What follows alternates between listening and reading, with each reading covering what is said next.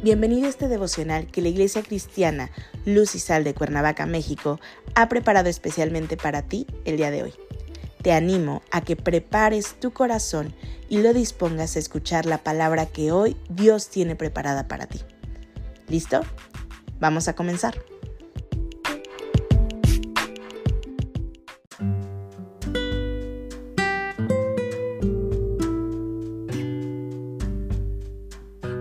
Hola, ¿qué tal? Es un gusto saludarte el día de hoy. Bienvenido, bienvenida.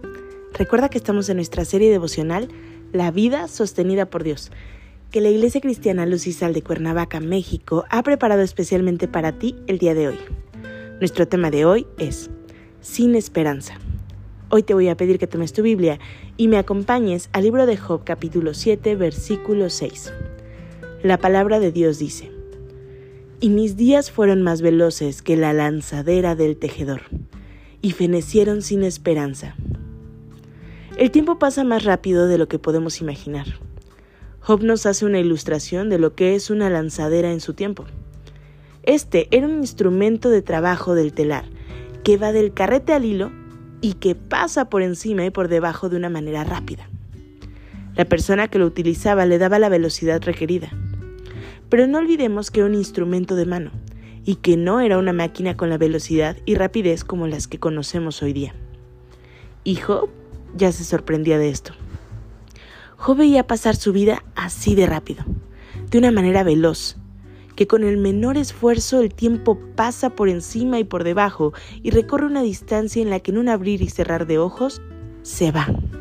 Y en ese tiempo en el que se trabaja, el hombre tiene sueños y esperanzas.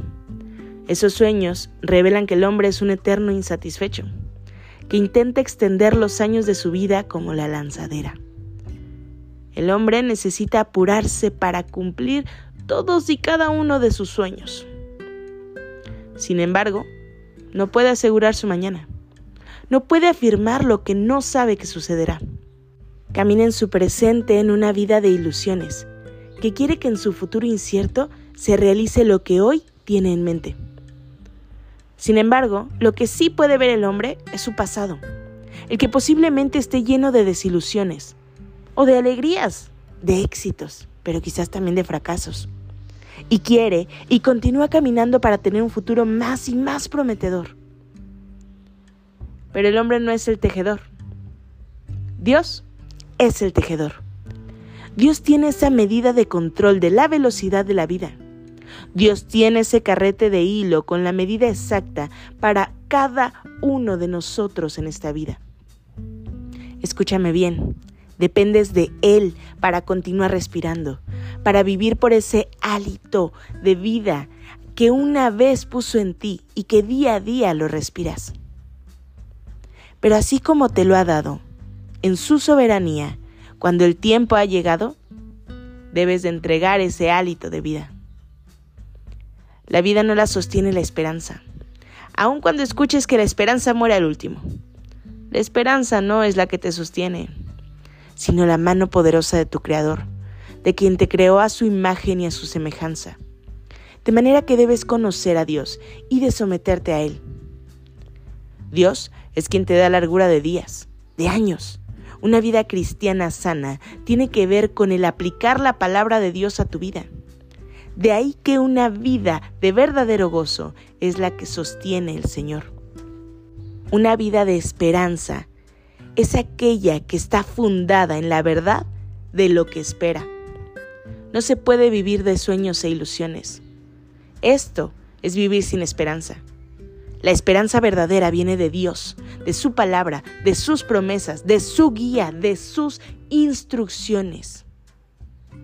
Hoy te animo a que no vivas una vida sin esperanza, una vida como el mundo te la dicta, sino que es mejor que tu vida dependa y esté sostenida por Dios, por la esperanza fundada en su verdad. Acompáñame a orar.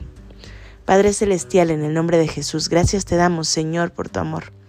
Gracias, Padre, porque conocemos que en ti hay esperanza, que en ti, Señor, hay verdad que tú eres el máximo tejedor, Señor, y nuestra vida hoy, Padre, queremos que dependa únicamente de ti.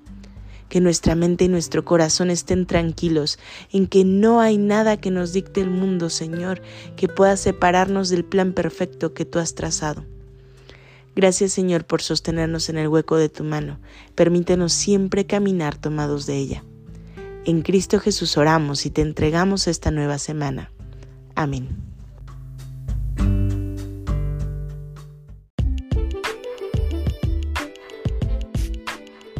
Ha sido un placer compartir contigo la palabra el día de hoy. Te animo a que no te pierdas ni un solo capítulo de esta serie devocional. Nos vemos el día de mañana. Y recuerda, conecta con Dios.